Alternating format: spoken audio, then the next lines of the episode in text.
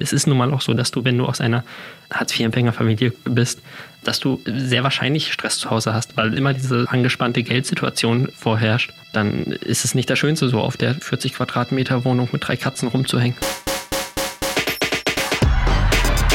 Familionaires. Ein Podcast von Bremen Next. Hallo Freunde, herzlich willkommen zu einer neuen Folge Familionaires. Hallo! Wir sagen ja immer, Familie ist mehr wert als jedes Geld der Welt, aber halt auch nicht immer der Jackpot. Und heute geht es tatsächlich wirklich mal um Geld bei uns, weil auch wenn Familie viel wert ist, so man kann nur von der Familie nicht leben, man braucht halt Geld. Und äh, man muss ja auch irgendwann vielleicht ausziehen, man will irgendwann einen Führerschein machen, am Leben teilnehmen und so weiter. Und das ist halt ohne Geld äh, nicht so drin. Absolut nicht. Nicht mehr eben ins Kino gehen, neue Klamotten kaufen, das ist echt schwierig. Und deshalb wollen wir heute mal darüber reden, wie es ist, mit wenig Kohle aufzuwachsen oder auch in Armut aufzuwachsen. Weil auch wenn Deutschland so ein reiches Land ist, wenn das oft fällt, dieser Satz, viele Leute in Deutschland sind das nicht. Und ich habe dazu einen Fan-Fact mitgebracht, gleich mal zum Einstieg, weil jedes fünfte Kind in Deutschland ist laut Familienreport arm. So krass. Und um das nochmal ganz konkret zu machen, das ist in einigen Regionen Deutschlands natürlich krasser als in anderen. In Bremen zum Beispiel oder auch in Essen, in Dortmund, im Ruhrgebiet in vielen Städten lebt jedes dritte Kind von Hartz IV, sagt die Bundesagentur für Arbeit. Und das finde ich schon richtig heftig. Ja. Und Larissa und ich, wir sind beide so in so Arbeiterfamilien aufgewachsen. Also so, es hat für alles gereicht, aber wir sind jetzt nicht mit Designerklamotten in die Schule gegangen. Aber ich würde jetzt nicht sagen, dass wir in Armut oder so aufgewachsen sind.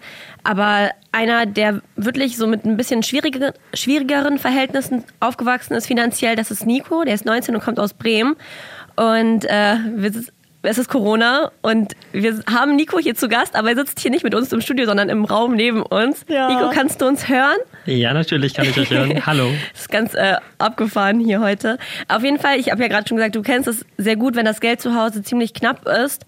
Und ich habe zum Einstieg erstmal eine Frage an dich. Was bedeutet Geld für dich?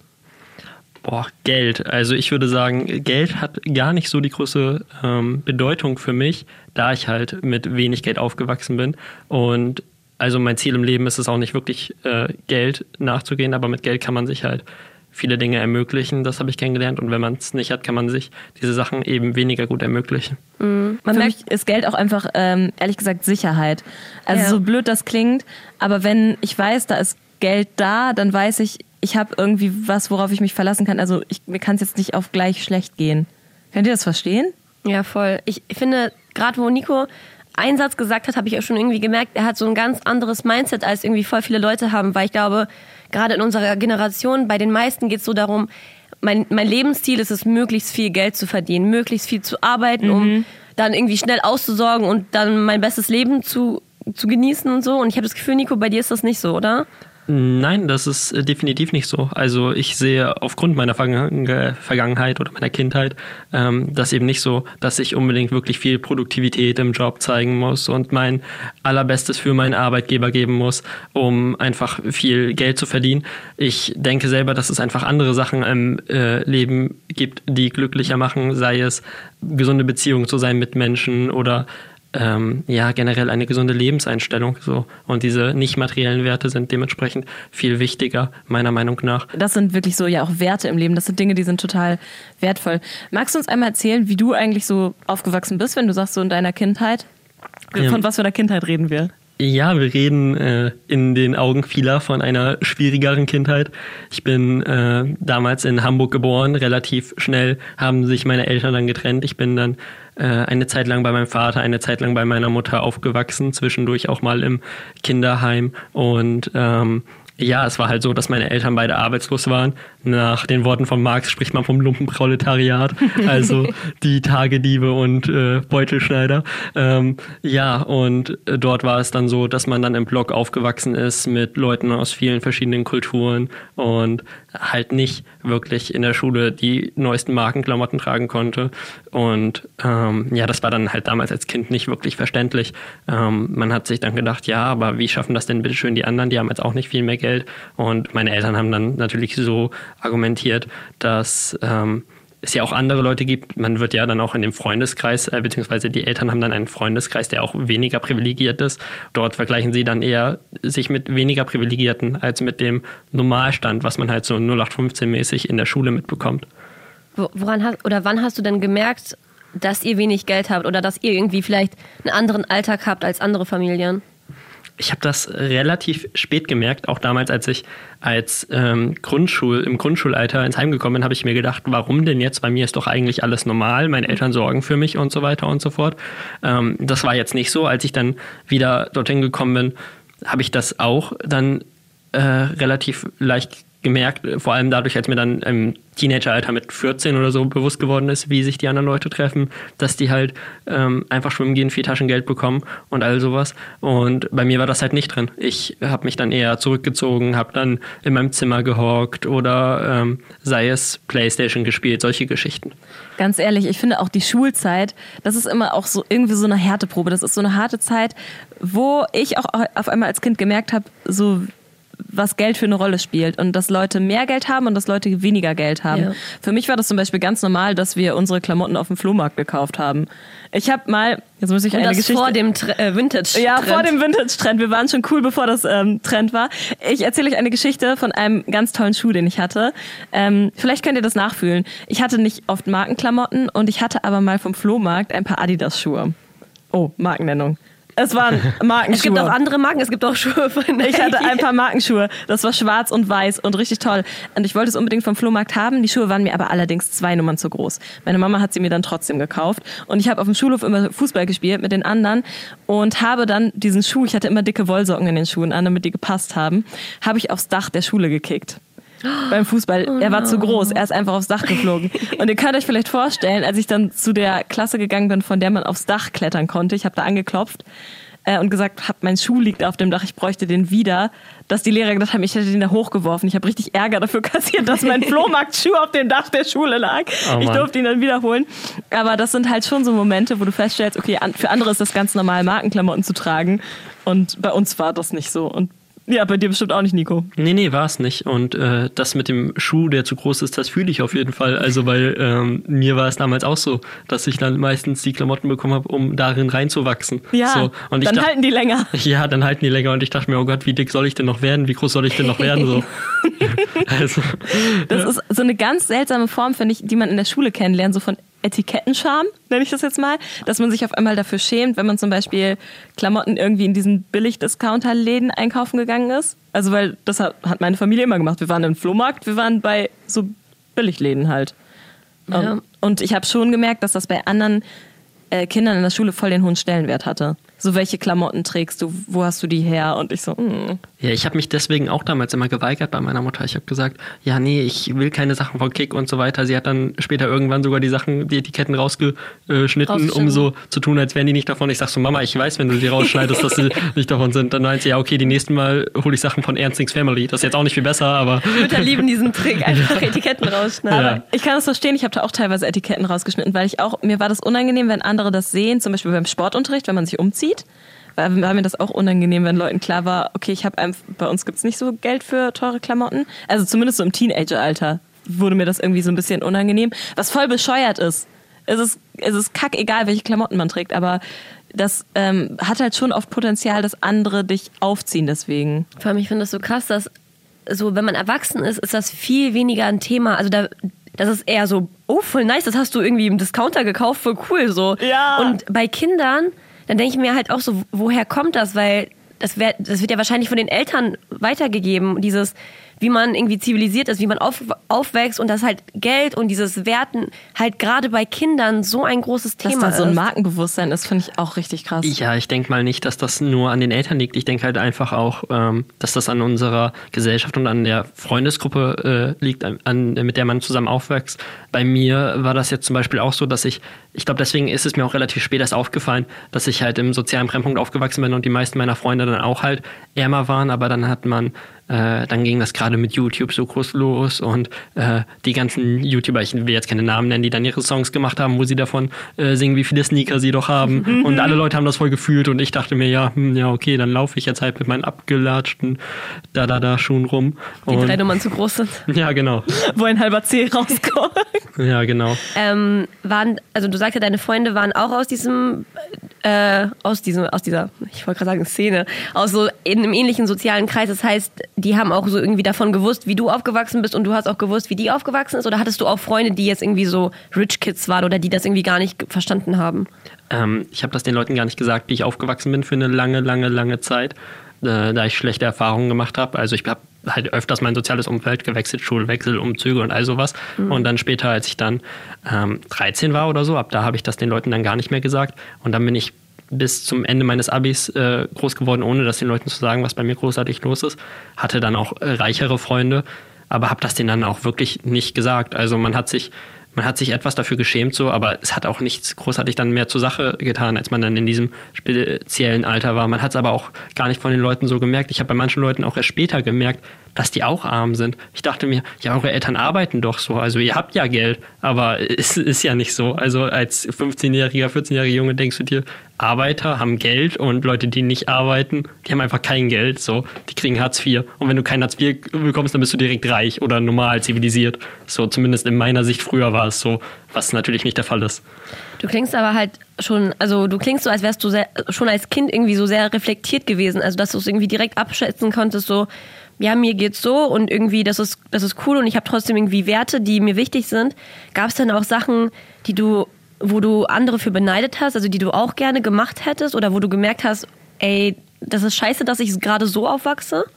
Ja, also bis heute hätte ich mir gewünscht, dass ich sowas wie ein Auslandsjahr gemacht hätte, so ein Austauschjahr oder sowas. Das hätte ich halt total toll gefunden. Oder auch wenn es dann um die Schule geht. Ich bin damals nicht aufs Gymnasium gegangen. Meine Mom hat gesagt, ja, aus dem Grund, ähm, da hast du halt dann nicht so viele Hausaufgaben, hat mir das schmackhaft geredet. Aber im Endeffekt weiß ich, wenn ich da hingegangen wäre, andere hätten Nachhilfe bekommen und all sowas. Und das mhm. habe ich nicht bekommen. Ich habe es dann auch im Abi gemerkt. Da sind dann alle Leute zur Mathe-Nachhilfe gegangen und haben da 40 Euro die Woche oder so ausgegeben für Nachhilfe und ich dachte mir 40 Euro pro Woche, das nee 40 Euro, das ist mein Monatstaschengeld vielleicht, so das kann ich dafür nicht ausgeben. Man merkt halt später, dass man das auch ohne ganz gut schafft. Diese Erfahrung hat man halt nicht gemacht, aber das kann man ja alles nachholen. Man würde jetzt denken, du würdest jetzt irgendwelche materiellen Dinge äh, auf, aufzählen, also sagen so boah ja ich wünschte ich hätte auch äh, ich wäre in Urlaub gefahren mit meinen Eltern oder ich wünschte ich hätte das gemacht, aber selbst das sind bei dir irgendwie Dinge so, ich wünschte, ich hätte Nachhilfe nehmen können. So. Also ich bin irgendwie voll, ähm, voll begeistert, wie krass einfach absolut 0% materiell du, du bist. Ich kann aber nicht ähm, dafür sprechen, dass das bei allen Leuten der Fall ist, die ähm, wenig Geld haben. Viele Leute eifern dann halt auch erst recht danach ja, oder ähm, zeigen das dann halt durch andere Sachen. Ich kenne viele Leute, die äh, aus auch schlechter gestellten sozioökonomischen Umfeldern kommen und ähm, dann halt anfangen zu rauchen und sich dann ganz cool fühlen deswegen so oder dann zu kiffen und solche Geschichten. Aber das ähm, bringt dich ja im Endeffekt auch nicht weiter. So, das ist dann deren Statussymbol. Wenn es nicht die Nike-Schuhe sind, dann ist es der Zehner für das Gramm Gras. Ich habe ehrlich gesagt noch nie nachvollziehen können, warum so diese Prestige-Sachen so wichtig sind. Das liegt bestimmt auch daran, dass ich in meiner Kindheit nicht so viel davon hatte, weil meine Eltern jetzt auch nicht mega viel Geld hatten. Aber ich verstehe es auch bis heute nicht. Für mich ist auch mir Geld viel zu schade, das irgendwie für Klamotten auszugeben oder ein teures Auto oder so. Ich würde mir das nie kaufen. Für mich ist irgendwie viel wichtiger so, was ich habe und gespart habe an Geld, das ist irgendwie für meine Zukunft. Das ist, damit ich mir mal einen Traum erfüllen kann, wie eben studieren, dass ich studieren gehen konnte oder dass ich einen Führerschein davon vielleicht machen kann oder solche Sachen. Ja, es ist auch einfach so viel Status also so viel, was andere dann von dir halten, wenn du das hast. Also ich glaube, bei so vielen diesen Dingen ist das wirklich nur einfach so ein Schrei nach Anerkennung, glaube ich. Und diese Sachen, diese wirklich diese Werte, die du, die du bekommst, das sind halt Sachen, die sind halt, die sind halt preislos, preislos, wertlos, unbezahlbar. genau das. das stimmt. Hast du dich denn trotzdem mal irgendwann, Nico, gefragt, so, Mann, warum bin ich in dieser Situation? Warum muss ich immer so viel mehr strugglen als andere? So, das nervt doch auch.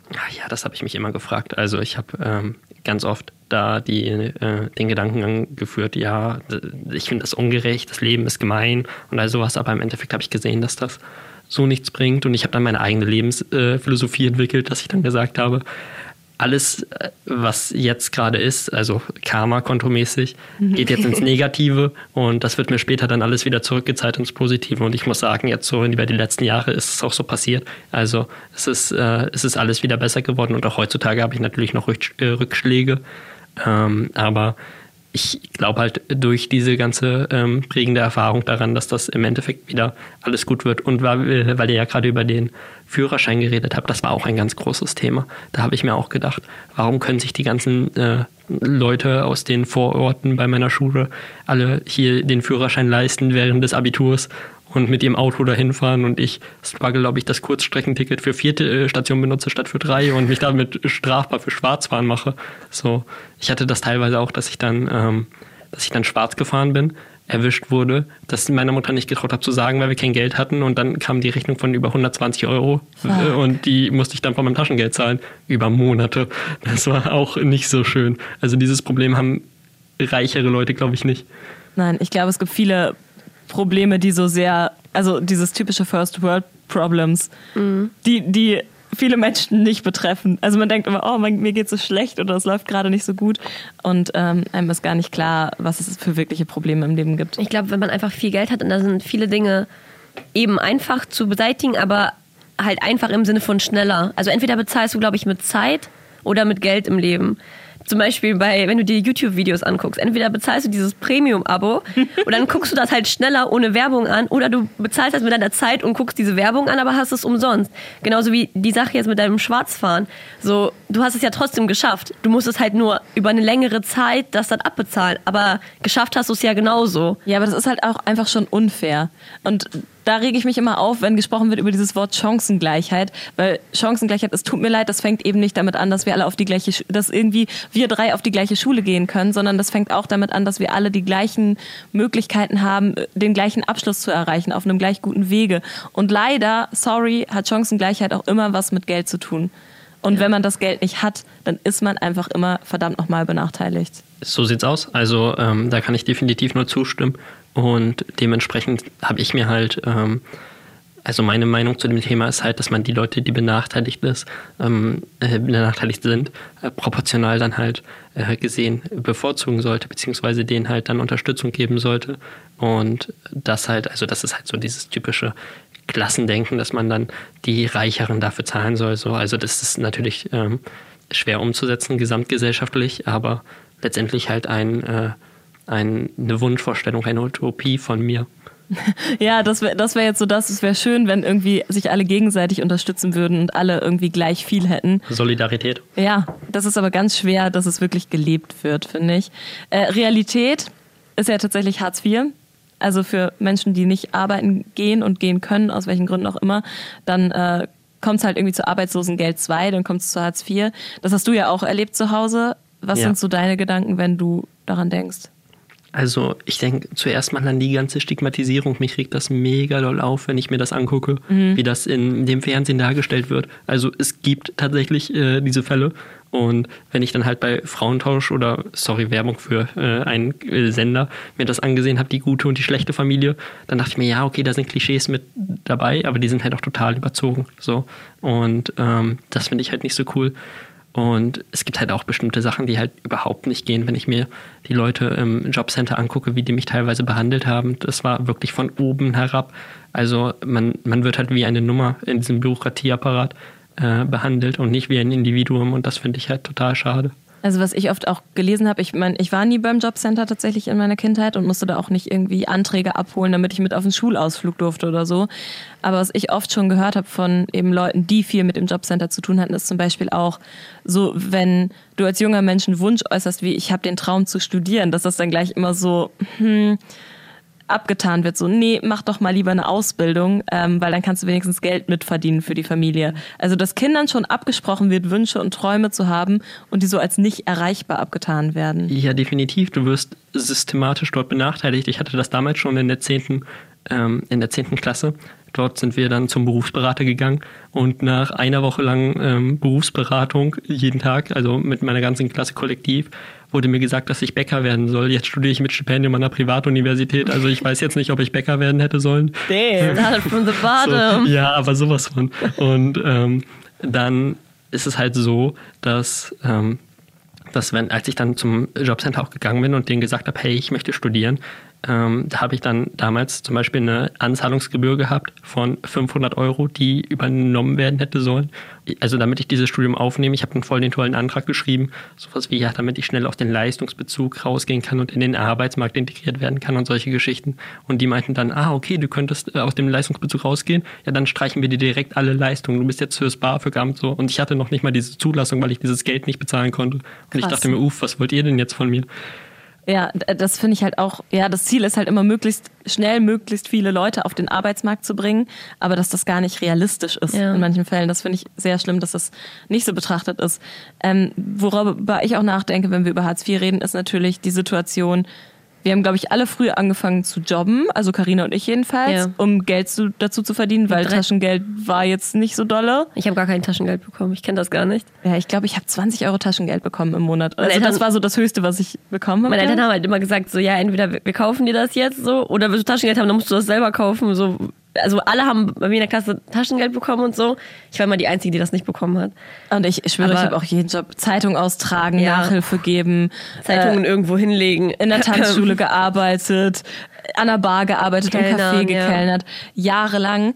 Äh, und wahrscheinlich ging es dir ja auch so, Nico, dass du dachtest, ich würde auch gern Geld dazu verdienen, weil das mein Leben echt erleichtern würde. Ja, aber das geht mit Hartz IV nicht so äh, gut, denn äh, nach dem zweiten Sozialgesetzbuch bist du ja in deinen, ähm, wie nennen sie es, in deiner ähm, Bedarfsgemeinschaft mit deinen Eltern, heißt ihr seid ein Haushalt und dein Einkommen ist das Einkommen deiner Eltern und wenn du zu viel Geld dazu verdienst, dann wird dir dein Hartz IV gekürzt.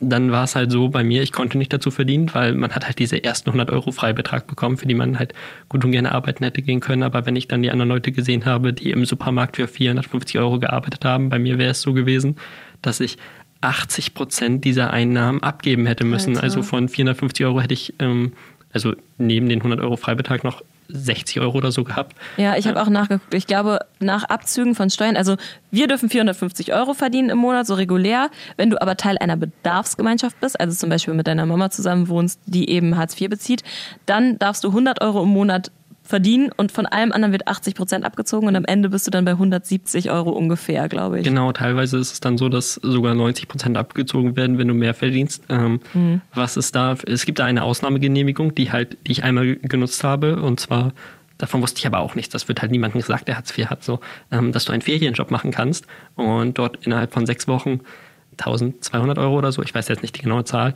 aber sowas verdienen kannst. Und ich habe mich dann für den Ferienjob eingeschrieben, damals, als ich noch zu Hause gewohnt habe und habe ähm, dann äh, genau auf diese sechs Wochen geachtet, auf diese sechs Kalenderwochen, dass ich ja nicht einen Tag mehr arbeite, damit mir nicht das ganze Geld weggenommen wird und habe dann da so viel Geld wie möglich verdient. Habe damals Fahrgastbefragungen gemacht in den Zügen und Bussen. War ganz cool, war ein wirklich äh, schöner Job. So, ähm, ja, aber selbst da hatte ich dann noch Probleme. Dann hieß es dann auch so, ja, hm, äh, ist das denn auch so richtig so? Da hast du da nicht 20 Cent zu wenig angegeben? Jetzt nehmen wir dir 50 Euro weg davon. Und ich denke mir, wie, ihr nehmt mir 50 Euro weg davon? Und weil ich halt relativ selbstbewusst war und mich da durchgelesen habe und so, habe ich dann halt äh, dagegen, bin dagegen in den Widerspruch gegangen und habe dann auch gewonnen. So, aber viele Leute machen das halt einfach nicht, weil Ich- die halt ja. ke- keine Ahnung haben. Wenn ich mir meine Mutter da angucke, die kriegt den Zettel und wenn später du wirst halt so sehr schikanierst, du traust dich nicht mehr den Briefkasten aufzumachen. Weil Briefkasten ist böse. Der beste Briefkasten ist ein leerer Briefkasten. Weil alles sind nur Rechnungen. Hast du Angst vor Post? Ich persönlich nicht, aber ich sehe es von meiner Mutter. Wobei, wenn ich Post teilweise sehe, ich ärgere mich dann halt einfach so. Weil ich schreibe da alles gut und gerne hin und äh, an all die ganzen Ämter. Aber es bringt am Ende nichts. Wovor ich richtig lange, richtig doll Angst hatte, waren Ärzte. Deswegen, ich bin dann auch nie, ich habe mich nie getraut, zum Kieferorthopäden, zum Zahnarzt und sowas zu gehen, weil du da nicht unterstützt wirst. Das ist äh, wirklich eine Sache, das haben ganz, ganz viele ähm, Leute aus diesem Milieu, dass die sich nicht trauen, einfach zu den Ärzten hinzugehen, weil die äh, teilweise dafür kein Verständnis zeigen oder so und weil die dann halt mit den öffentlichen Verkehrsmitteln hinkommen, zu spät kommen und all sowas.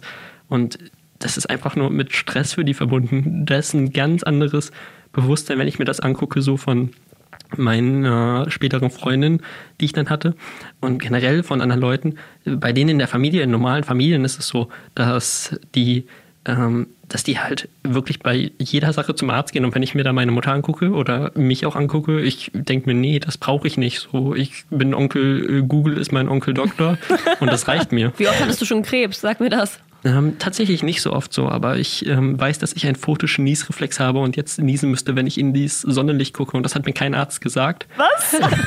Entschuldigung, warte, was? Es gibt, das haben 30 Prozent der Menschen, ähm, der photische Niesreflex. Du musst halt dreimal niesen, wenn du in die Sonne oder ein dolles äh, Licht guckst und so. Das hängt mit einer Nasenscheidewandverkrümmung zusammen.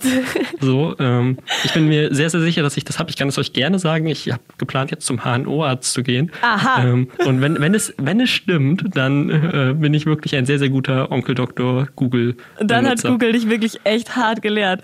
Oh Ja. mein Gott, ja, krass. Aber so, wo, wo hast du irgendwie diese, dieses, dir dieses Wissen angeeignet und diese Motivation und auch dieses Selbstbewusstsein aufgebaut, um diese ganzen Sachen, um, um diese, gegen diese Leute zu kämpfen? Also ich meine, ich bin 27, ich habe Angst vor jedem Telefonat mit irgendwas Bürokratischem.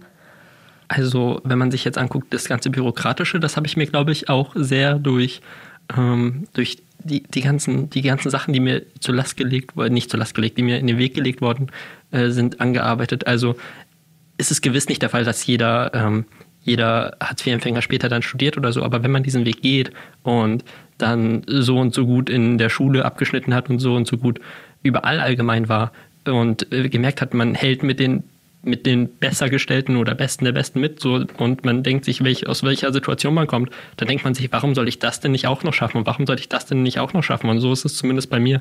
Also Step ich, by Step denken. ja, ich, ich, ich, ich denke mir halt, ähm, die Leute strugglen mit solchen Luxusproblemen, wie ihr sie genannt habt. Und wenn, wenn ich diese, also wenn ich mit härteren Problemen klarkomme, warum soll ich denn nicht mit sowas wie einem Anruf oder sowas klarkommen? Das stimmt, das ist dann echt im Vergleich schon das geringste Problem.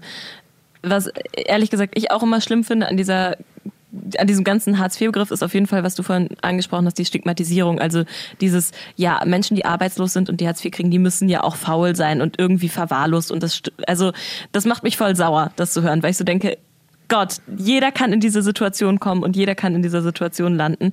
Und diese Bilder, die davon im Fernsehen gezeichnet werden, Wahnsinn. So, das macht einfach was ganz, ganz Schlimmes.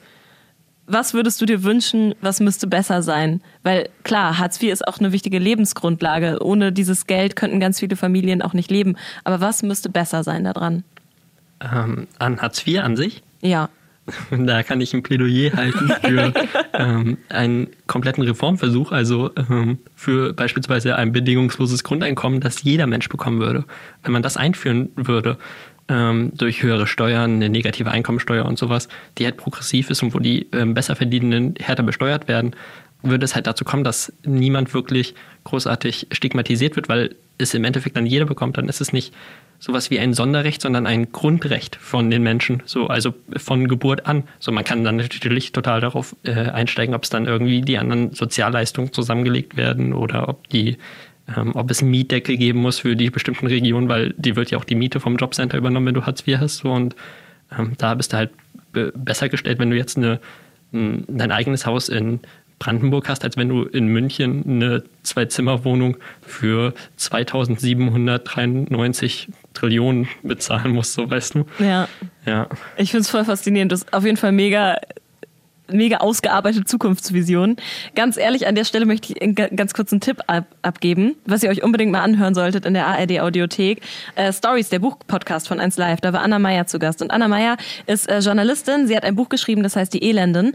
Und ihre Eltern sind beide langzeitarbeitslos und sie hat eben dieses Buch darüber geschrieben. Ich habe es gelesen. Es ist sehr, sehr gut. Und es geht darum, was in unserer Gesellschaft falsch läuft, gerade gegenüber Menschen, die keine Arbeit haben. Und ähm, hat auch ganz viel darüber erzählt, was eigentlich besser laufen müsste und warum es auch so schrecklich ist, dass wir uns immer alle so sehr bei unserem Job definieren. Dass das so wichtig ist und der Mittel, Mittelpunkt im Leben. Ähm, und das ist, was diese Vision angeht, auf jeden Fall ein absoluter Hör Hörtipp von mir. Aber egal, zu, zurück zu, zum Thema. Ich wollte eigentlich dich nochmal fragen, gerade so ausziehen und sowas, das ist ja dann auch, wenn man kein Geld ansparen kann, weil man immer nur einen gewissen Satz überhaupt an Geld verdienen kann und zugesprochen bekommt. Das ist ja ein riesig krasser Schritt. Wie schafft man das? Also ähm, bei mir war es so, ich bin damals mit ähm, 17 Jahren von zu Hause ausgezogen. Damals bin ich zu meiner damaligen Freundin gezogen erstmal und habe mir dann erstmal Unterstützung gesucht. Bei mir zu Hause war halt generell auch ein äh, schlechtes familiäres Verhältnis. Also ich bin dann zum Jugendamt gegangen, mit denen ich ja vorher schon Erfahrung hatte. Die haben mir dann ein bisschen dabei geholfen. Letztendlich habe ich den größten Teil aber selber gemacht. Also sei es die ganzen Wohnungen zu suchen und solche Geschichten. Und ähm, ich bin dann halt zum Jobcenter hingegangen, dann stellt man da seine Anträge und sagt, dass man bitte äh, aus der Bedarfsgemeinschaft ge- rausgestrichen werden möchte und dass man einen Kindergeldabzweigungsantrag und sowas alles machen möchte, wenn man halt noch jung ist. Und dann habe ich diese ganzen Anträge neben meinem Abi damals mit 17 Jahren gemacht und bin dann äh, schnell ausgezogen, aber es war halt auch doof, weil ich mir halt diese ganze, die ganze Grundausrüstung und die Mietkaution, da bin ich heute noch hinterher. Also die Mietkaution habe ich mir damals ein Darlehen geholt, das waren 1200 Euro Und jetzt habe ich dann noch ähm, das habe ich dann ratenweise zurückgezahlt und musste jetzt noch 500 Euro davon zurückzahlen. Ähm, da habe ich gar nicht mehr dran gedacht. Ich bin dann ja ins Studium und war dann beim Jobcenter raus. Und da habe ich dann jetzt einen Brief bekommen mit einer Mahnung und die wollen das auf einmal zurückhaben. Und ich denke mir, oh Gott, wie mache ich das jetzt? Jetzt habe ich Ratenzahlung rausgemacht. Ähm, solche Sachen sind halt schwer. Es ist schwer, dir eine Waschmaschine, ein Sofa, einen Fernseher und all diese ganzen Sachen zu holen. Also einen Fernseher brauchst du nicht unbedingt, aber ähm, ist schon ein schöner Luxusartikel, den man sich gönnen kann. Da habe ich halt viel mit Freunden und so zusammengearbeitet, die dann da ein bisschen was dazu geschustert haben. Dann hat man einen, man kriegt auch eine Erstausstattung. Also wenn du ähm, Hartz-IV-Empfänger bist, jung und aus, äh, ausziehen möchtest, geh zum Jobcenter, du kriegst eine, äh, eine Erstausstattungspauschale, gib alles an, ähm, was du dir vorstellen kannst in dieser Wohnung, wirklich alles. Und sei, seien es die Gardinen oder was auch immer du brauchst, weil je mehr Sachen du angibst, desto besser, desto höher ist deine Pauschale. Ich habe ganze 600 Euro bekommen. Jetzt kannst du dir ja vorstellen, wie viele Waschmaschinen und sowas man sich davon holen kann. Ähm, eine halbe, wenn eine man halbe. Glück hat. Ja, ist, ist, man, man kam durch mit so ein Brett. Ja, eben genau. so ein Waschbrett. Da werden dir schon sehr, sehr viele Steine in den Weg gelegt. Aber ich kenne auch viele Leute, die das ähm, aus einem ähnlichen Umfeld gemacht haben. Also, was heißt viele? Ich kenne gerade aus dem Stegreif drei Leute, die mir einfallen und es gibt bestimmt mehr, die äh, über das Jobcenter dann auch in ihre eigene Wohnung ausgezogen sind, nachdem sie Probleme zu Hause haben. Es ist nun mal auch so, dass du, wenn du aus einer ähm, Hartz-IV-Empfängerfamilie bist, ähm, dass du sehr wahrscheinlich Stress zu Hause hast, weil es immer diese angespannte Geldsituation ähm, vorherrscht. So, und dann meistens, wenn du Hartz IV bekommst, dann kann es auch alleinerziehende Eltern sein oder so. Und wenn du kein gutes Verhältnis zu denen hast, dann ja, dann ist es nicht das Schönste, so auf der 40 Quadratmeter Wohnung mit drei Katzen rumzuhängen. Mhm.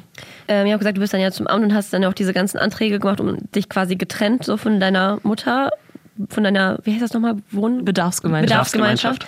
Das ist halt aber auch schon an sich ein harter Schritt. Also ich weiß auch zum Beispiel, als ich äh, BAföG beantragt habe, habe ich auch irgendwie voll den voll wenig BAföG irgendwie bekommen und dann habe ich gesagt, ich so, ich brauche aber mehr oder also BAföG ist ja eh Drama ähm, und dann meinten die so, ja, da musst du deine Eltern verklagen und dann kriegst du halt mehr und ich denke mir so, wollt ihr mich verarschen? Aber so, das ist ja im Endeffekt so in abgeschwächter Form ja auch das, was du machen musstest. Also ist, war, ist dir das schwer gefallen? Ist dir das leicht gefallen? Mir persönlich ist das sehr, sehr schwer gefallen. Ähm, ich musste halt dazu überredet werden tatsächlich. Ähm, ich habe halt noch eine Halbschwester, die nicht bei mir zu Hause lebt und ich musste meine Mutter halt beim Jugendamt an, äh, anscheißen dafür. Ihr, ähm, ihr Vater ist halt nicht mehr am Leben und ich dachte mir, ja gut, wenn ich sie jetzt anschalte, dann kann meine Schwester, meine jüngere Schwester halt nicht mehr zu meiner Mutter hin. So und äh, mache ich das jetzt wirklich, weil es bei mir zu Hause so schlimm ist oder nicht? So, das war halt super super schlimm und ich musste das machen, damit ich letztendlich die Unterstützung vom Jobcenter bekomme, weil das Jobcenter hätte mir das sonst nicht genehmigt. Die hätten sonst gesagt, nee, du kannst ja noch da wohnen bleiben so die ganze Zeit. Und ich habe denen dann meine ganzen Ambitionen aufgezeigt und denen war das sowas von egal. Also so krass. Ja, das ist echt richtig richtig schlimm. Also ich kann da definitiv sagen, dass es echt äh, keine gute Sache ist. Und ich muss sagen, jetzt, ich bekomme jetzt BAföG und ich, ich mag das BAföG-Amt. Die sind netter als die Jobcenter-Leute. Die wow. Jobcenter-Leute. Und ich fand das BAföG-Amt schon scheiße. Ja, also. wirklich. Ich, ich, ich sehe das dann halt auch immer, wenn die Leute sich beschweren, hm, ich habe dies und das Problem beim BAföG und ich denke mir, ach Gott. Was für Problem? Ihr, ja, eben, wenn ihr einmal da gewesen wärt, das ist einfach Tyrannei vom Feinsten. Ich hatte das einmal, dass ich da, ähm, da beim Jobcenter war, um halt, ich, ich musste halt irgendeinen Antrag abgeben und das ist immer voll Wochen, äh, wochentags, vormittags. Da ist eine Schlange vorne. Eben, eben. Und dann hatte ich, ähm, ich weiß nicht, irgendein christlicher Feiertag, der auf einen Donnerstag ist und äh, deswegen hatte ich Ferien und bin dann halt dahin gegangen am Nachmittag. Am Nachmittag dürfen die Schüler und die Berufstätigen hin und da meinte sie, alles okay, super, super. Und dann am Ende, als ich dann meinen Antrag abgegeben ist, kam sie mir in den Flur raus und meinte, Moment, Sie haben doch Ferien jetzt gerade. Ich sag so, ja. Und sie meint so, ja, nee, dann sind Sie jetzt nicht dafür berechtigt. Das wird Konsequenzen haben. Und ich sagte dann, ähm, ja, was denn für Konsequenzen? Also ich habe gefragt, ich war echt verwundert. Und sie kaut dann ihr Kaugummi und meint, ja, das werden Sie schon sehen. Und ich denke mir, oh Gott, was habe ich denn jetzt wieder angestellt? So, ich wollte doch nur einfach schnell meinen Antrag abgeben was da einfach für Probleme auf einem auf einen zukommen, von denen man gar nichts weiß. Und auf der anderen Seite, ich habe auch Verständnis, das ist auch ein harter Job, sich den ganzen Tag mit sowas beim Jobcenter auseinanderzusetzen. Das verstehe ich ja irgendwo auch. Aber da muss es irgendwie bessere Hilfestellungen Aber das- geben. das- Es gibt, es gibt aber auch nette Mitarbeiter. Ja, das es ist glaub nicht- ich aber, auch. Aber ich, ich habe halt wirklich. Ähm, Die also- schlechten Erfahrungen bleiben halt kleben, ne? Aber ja, aber es ist halt bei mir, ich, vielleicht habe ich Pech. Vielleicht ist das Jobcenter Bremen Nord das schlimmste Jobcenter auf der ganzen Welt, aber Grüße gehen raus. Grüße geht raus, Shoutout. Aber es klingt halt auch schon richtig wie so eine, wie so eine Schikane, also auch so vom Staat, weil an sich ist, soll ja Hartz IV eine Hilfe sein und ist es ja auch. Also so ohne Hartz IV, so wer weiß, was dann überhaupt wäre. Aber es werden ja, bewusst irgendwie Steine in den Weg gelegt. Auch dieses, mit diesem, ich komme auch immer noch nicht darüber darauf klar, dieses, dass du, wenn du arbeitest als Kind und du entscheidest so, ey, ich will was dazu verdienen für mich, dass das einfach nicht geht, weil deine Eltern, was, du hast, hast dir deine Eltern ja nicht ausgesucht oder beziehungsweise du hast ja nicht ausgesucht, dass, dass das jetzt gerade dein Leben ist und du versuchst aktiv was dagegen zu machen und es, es geht einfach nicht. Man wird auf jeden Fall nicht dafür belohnt. Ich finde es trotzdem mega krass, dass du daran festgehalten hast, so ich habe den Traum zu studieren und ich erfülle mir das. Wie hast du das geschafft? Weil ich glaube, viele ähm, würden sich das auch wünschen. Naja, ich weiß nicht, also wenn du schon in dem Weg bist, Abi zu machen, ähm, dann ist es eigentlich eine logische Schlussfolgerung. Also viele Leute, die halt Abi machen, wollen halt danach auch studieren. Ähm, ich kann halt sagen, vorher war es bei mir so in der 10. Klasse, als es dann den Übergang zum Abi gab, da war es dann so, dass ich halt, ich wusste halt nicht, weil ich aus keiner Akademikerfamilie komme, bei mir hat niemand überhaupt einen Schulabschluss richtig gemacht, was überhaupt Abi ist. Da habe ich dann abgeschrieben bei meinem Sitznachbarn. So, ich bin im Bio-Profi gewesen, aber keine Ahnung, ob ich Bio wirklich so gut konnte. Und habe dann, ich, ich war halt in keinem wirklich, in keinem Fach ähm, schlechter als in dem anderen. Also das war alles in einem sehr guten bis guten Bereich. Und ähm, dann habe ich mich halt äh, später dann äh, irgendwann entschlossen, ja, ich will studieren, was? Keine Ahnung. Also ich ist ja ist wenn du keine nicht diese Vorbilder hast, dann weißt du es nicht.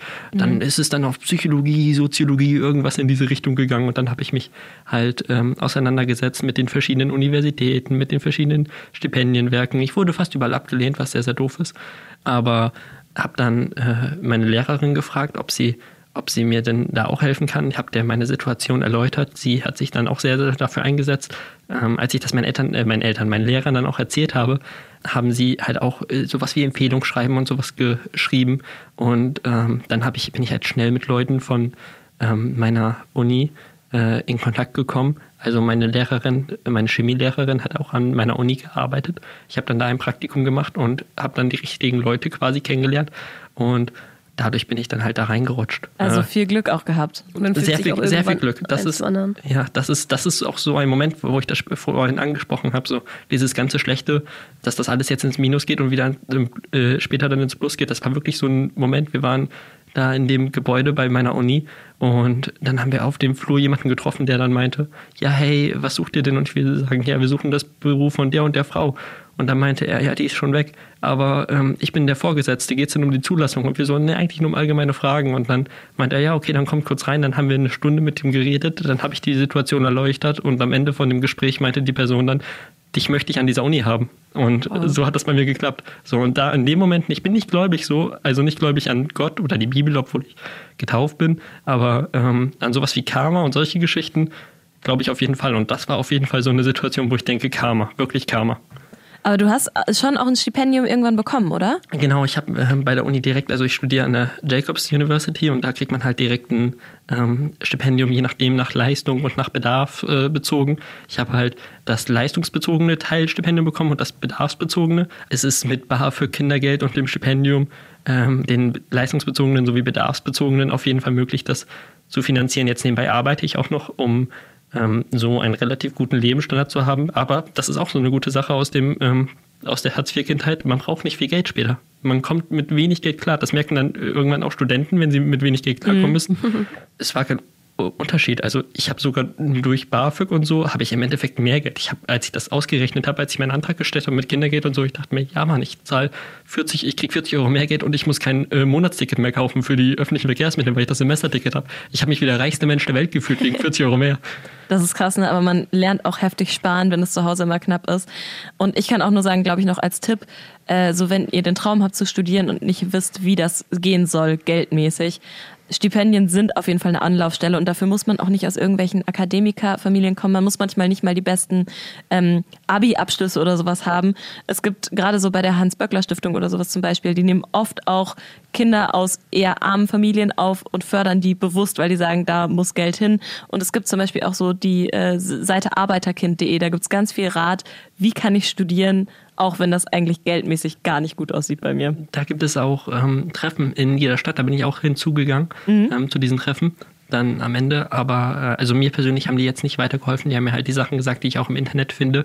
Aber ich kann mir vorstellen, dass das sicherlich auch äh, eine Möglichkeit ist. Sonst, ähm, wenn ihr jetzt gerade in der Situation seid, dass ihr Abi macht und studieren wollt und relativ gute Leistung habt oder so oder eine besondere Geschichte, dann würde ich auch einfach zu euren Lehrern, zu euren Jahrgangsleitungen äh, oder Tutoren oder wie das auch immer bei euch heißt, hingehen und fragen, ob die euch zur Studienstiftung des deutschen Volkes ähm, vorschlagen. Die, das soll auch super, super gut sein. Da habe ich äh, von vielen Leuten Gutes gehört.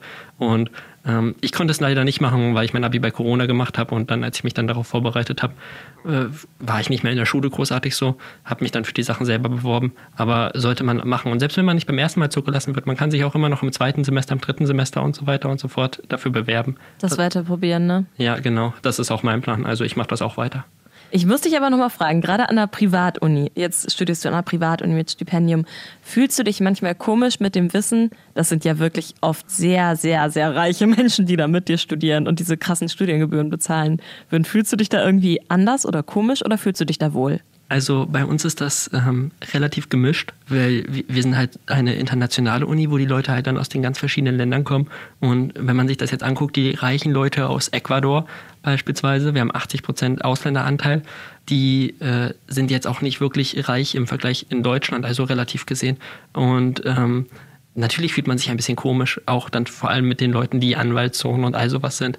Aber ähm, generell gesehen ist es eigentlich eine ganz angenehme Sache und ähm, zum Beispiel die Leute aus der USA, die in der USA noch höhere Studiengebühren zahlen würden, zahlen bei uns halt relativ wenig gesehen. Bei uns zahlt man 30.000 Euro im Jahr und in der USA zahlt man halt, weil die Bildungssysteme da nicht so gut sind, äh, 50.000 bis 60.000 bei Universitäten, die eine schlechtere Bildung haben oder einen schlechteren Stellenwert.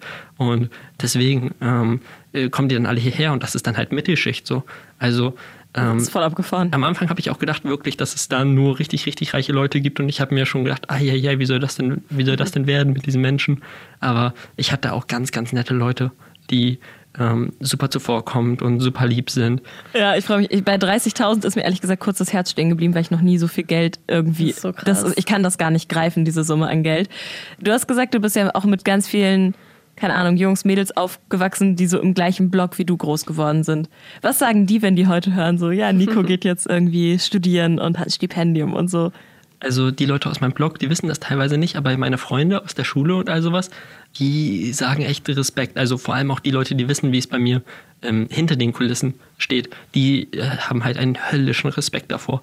So, also wenn man sich unsere Uni anguckt, die hat halt in Bremen Nord vor allem einen super, super krassen äh, Stellenwert. Also so quasi das Harvard von der Weser, so krass ist es jetzt nicht. So, so, so, so krass ist es jetzt nicht. Ja, ne, tatsächlich so. Der Campus ist sehr, sehr schön. Äh, Ich kann es nicht vergleichen, weil ich nicht an Harvard studiert habe. Noch nicht, nein. Ich war schon mal bei der Columbia auf Toilette, es war nicht so geil, wie, äh, wie man denkt.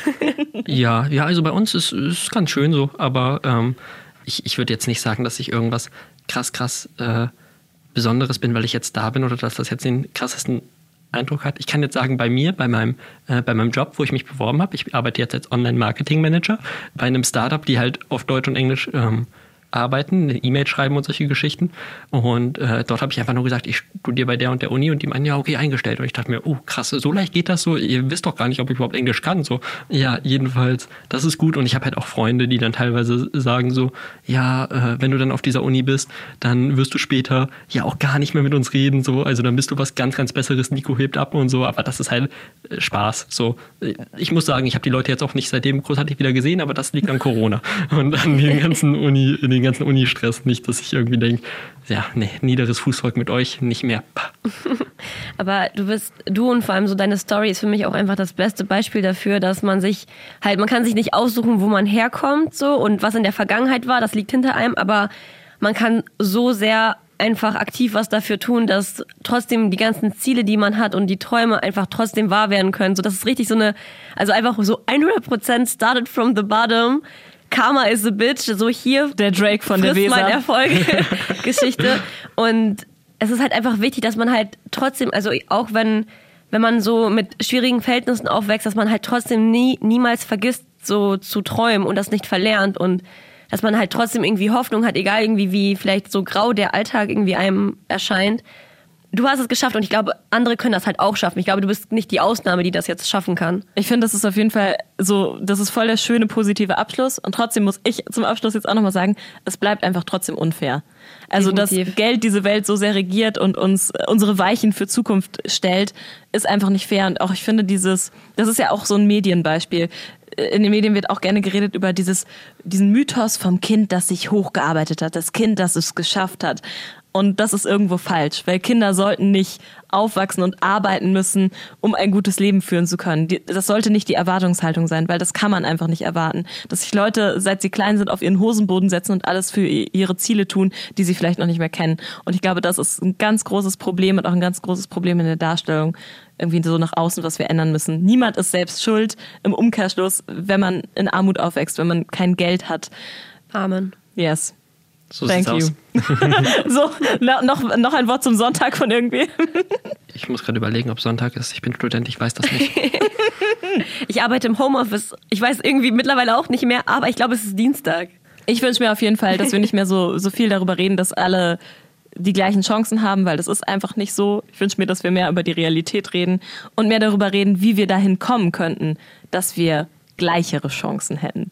Und dass niemand Angst haben muss vor seiner Zukunft. Das wünsche ich mir. Das hast du schön gesagt. Und ich wünsche mir, dass, dass es diese Mittags-Fernsehsendung nicht mehr gibt. Ja. Das wünsche ich mir. Das wünscht Nico sich auch. Dann, dann nimmt ihr aber den ganzen Hartz-IV-Empfängern einen entscheidenden Teil ihres Lebens. Ja, und mit diesem Klischee, Leute, so würde ich sagen, schließen wir heute mal unser Thema. Wie sieht es denn bei euch aus? Ist, ist Geld zu Hause bei euch ein Thema oder beeinflusst es euer Leben extrem? Schickt uns gerne eine Mail an familionärs.bremennext.de oder schreibt uns bei Instagram familionärs-podcast. Ja, ihr findet unsere neueste Podcast-Folge auf jeden Fall immer in der ARD-Audiothek, überall, wo es Podcasts gibt. Und äh, dieses Mal eben mit Nico, der seine Geschichte mit uns geteilt hat. Danke dir. Danke, dass ich da sein durfte. Danke, dass du da warst. Familionaires. Ein Podcast von Bremen Next.